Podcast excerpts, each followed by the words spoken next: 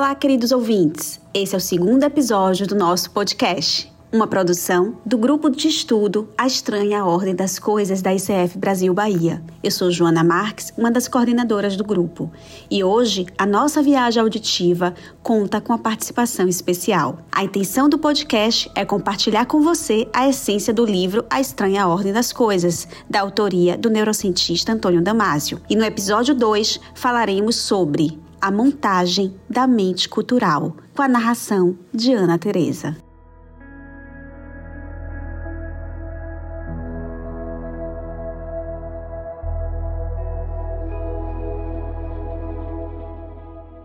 Oi, gente, eu sou a Ana Teresa e recebi a missão de trazer para vocês os pontos essenciais da segunda parte do livro A Estranha Ordem das Coisas. Vamos comigo?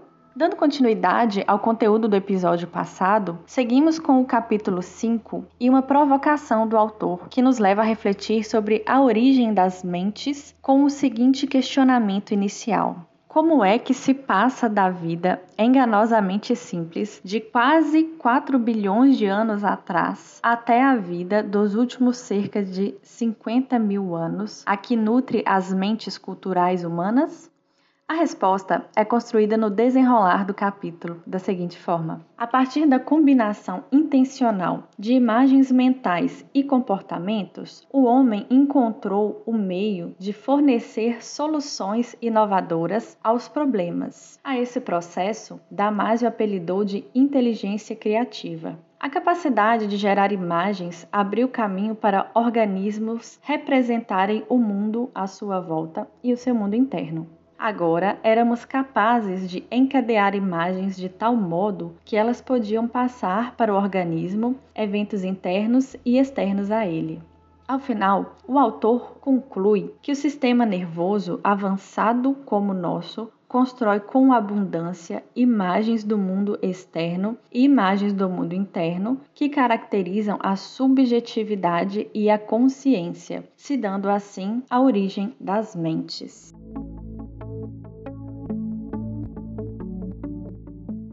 O capítulo 6, Mentes em Expansão, prossegue com uma citação de Fernando Pessoa, que comparou sua alma a uma orquestra oculta. O poeta escreveu no livro do Desassossego o seguinte: Não sei que instrumentos tange e range, cordas e harpas, timbales e tambores dentro de mim. As construções de nossa mente podem ser comparadas com execuções musicais que são tocadas por orquestras ocultas. Ele se conhecia como sinfonia, Porém, quem são os músicos e os instrumentos dessa orquestra?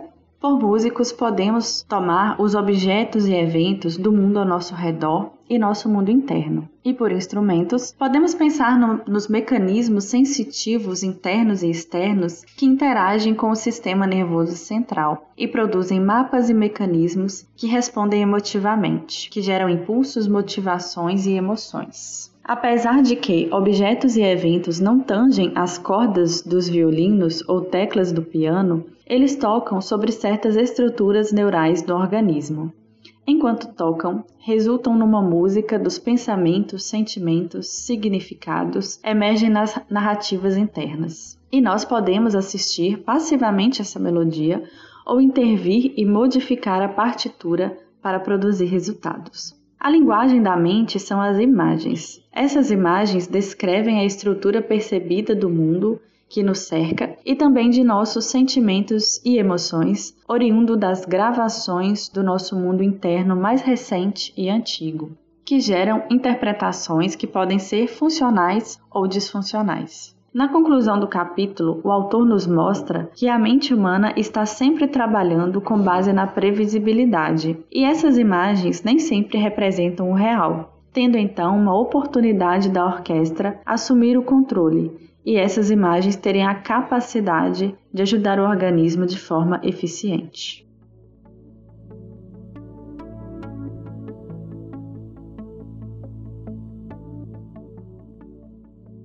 No princípio do sétimo capítulo, Afeto, somos confrontados com um questionamento. Por que o mundo do afeto é tão desconsiderado ou não valorizado?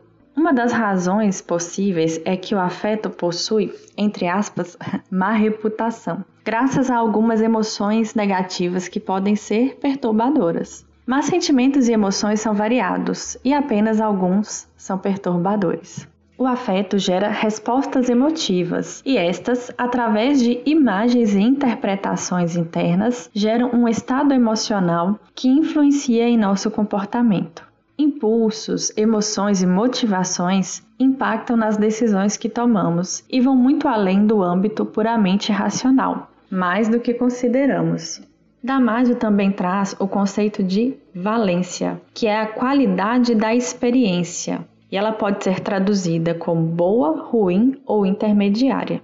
Quando conduz à continuação da vida, a experiência é classificada como agradável, traduz-se em bem-estar e significa que está dentro da faixa de eficácia, homeostase, enquanto o contrário também se aplica. Quando não conduz à continuação da vida, a experiência é classificada como desagradável e traduz-se em mal-estar, demonstrando que algo não está certo no estado de regulação da vida. A valência julga a eficiência corrente de estados do corpo e o sentimento anuncia o julgamento ao próprio corpo. Para concluir suas proposições, o autor sentencia que Sentimentos e emoções devem ser olhados com mais consideração e menos preconceitos, pois são os grandes impulsionadores do processo intelectual e criativo, alicerces imprescindíveis do processo da vida e do que conduz ou não à homeostase.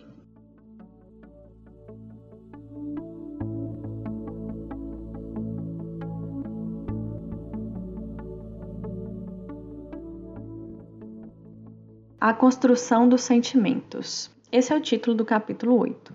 E, segundo Damásio, para entender a origem e a construção dos sentimentos e aquilatar a contribuição que eles dão à mente humana, precisamos sempre inseri-los no panorama da homeostase. Sentimentos agradáveis e desagradáveis se alinham em faixas de homeostase, respectivamente positivas ou negativas.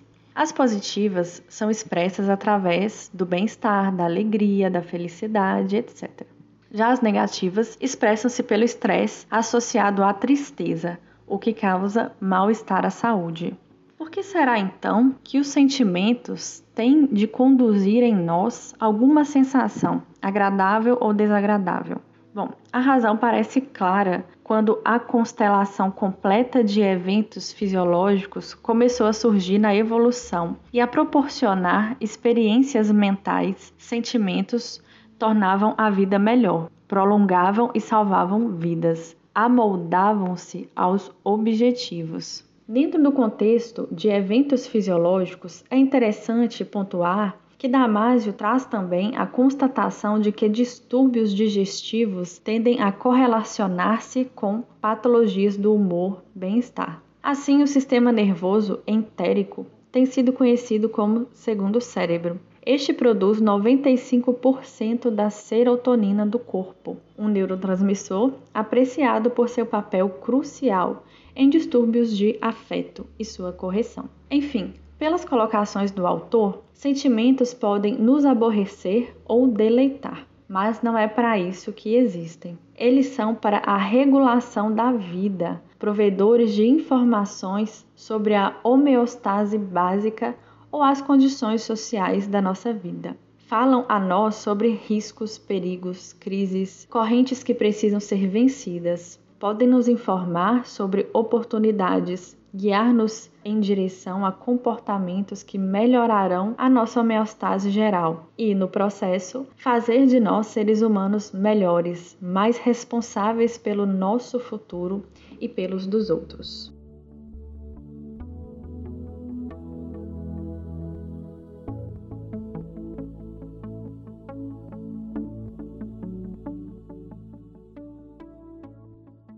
Chegamos ao nono e último capítulo abordado neste episódio: consciência. Consciência, segundo o autor, é um estado específico da mente no qual imagens mentais são imbuídas de subjetividade, experimentadas em uma tela integrada mais ou menos vasta. Um estado mental, uma mente, é uma condição básica para que experiências conscientes existam no sentido tradicional. Quando essa mente adquire um ponto de vista, isto é, um ponto de vista subjetivo, então a consciência propriamente dita pode começar. O estado mental permite ao possuidor experimentar o mundo à sua volta de maneira privada, além de poder experimentar aspectos do próprio ser. A mente, em estado consciente, examina os conteúdos a partir da perspectiva subjetiva. O estado consciente da mente possui as seguintes características: é acordado em vez de adormecido,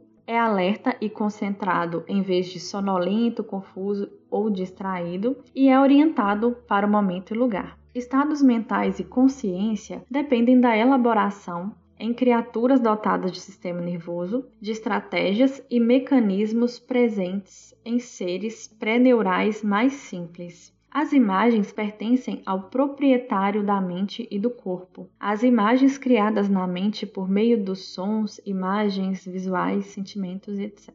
A mente consciente é composta a partir do próprio organismo. Trata-se de um conjunto de imagens do mundo interno antigo, o mundo da química das vísceras, que sustenta os sentimentos, as imagens dotadas de valência que são tão distintivas em qualquer mente são os processos biológicos que permitem a compreensão do fenômeno. Existem imagens do mundo, da estrutura musculoesquelética e dos seus portais sensitivos. As imagens da estrutura esquelética formam um fantasma do corpo no qual todas as imagens podem ser situadas e afixadas. O estado corporal corrente do indivíduo é a âncora para o processo da subjetividade, um elemento importante da consciência. Além da subjetividade, existe um componente adicional nos estados conscientes, que é denominada de experiência integrada. É a subjetividade que permite examinar os sentimentos de maneira específica na experiência consciente. A subjetividade é construída a partir de uma combinação da perspectiva do organismo relativamente ao local no corpo onde as imagens a serem tornadas conscientes foram geradas com a incessante construção de sentimentos espontâneos e provocados que são desencadeados por imagens fundamentais. Os sentimentos que se originam no estado homeostático básico e em tantas respostas emotivas geradas pelas próprias imagens do mundo externo são grandes contribuintes da nossa mente consciente. A subjetividade é uma narrativa surgida a partir da circunstância de organismos com certas especificações cerebrais que interagem com o mundo à sua volta, com o mundo de suas memórias passadas e com o mundo do seu interior.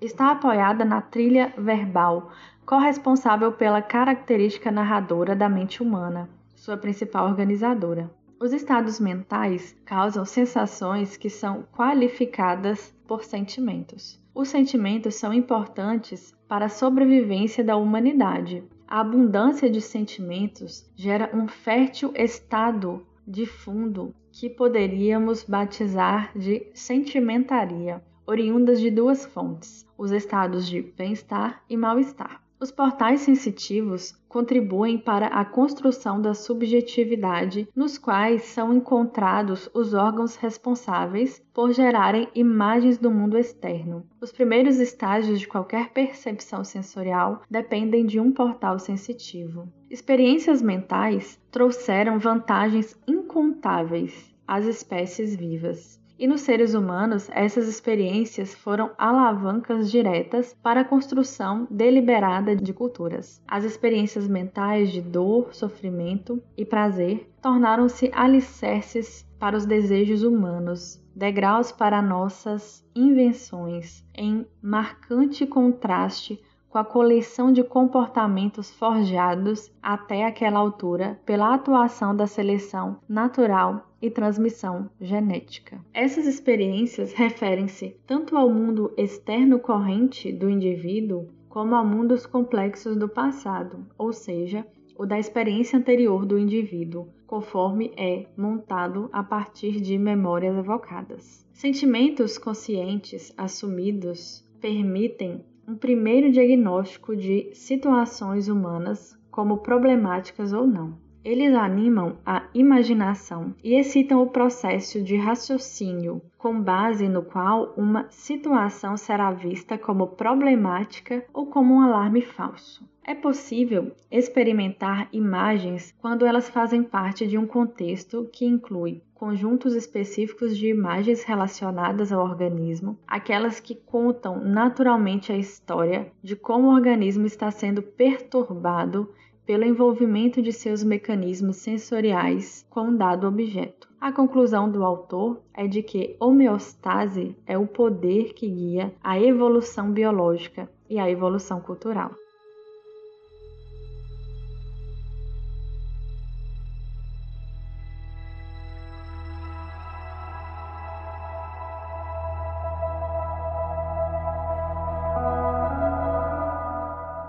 Esse foi o segundo episódio do podcast do Grupo de Estudo A Estranha Ordem das Coisas, formado por Ana Teresa, Ana Castro, Adriana Reis, Carla Ottoni, Daniela Ciampi, eu, Joana Marques, Renata Castelo Branco, Maria Eugênia Nunes, Ricardo Almeida e Rose Carvalho. Nosso desejo é ter despertado em você a curiosidade de aprofundar seus estudos em neurociência e assimilar a correlação natural existente entre a neurociência e a metodologia do coach, alinhada às competências do coach ICF. Até o próximo episódio. Tchau!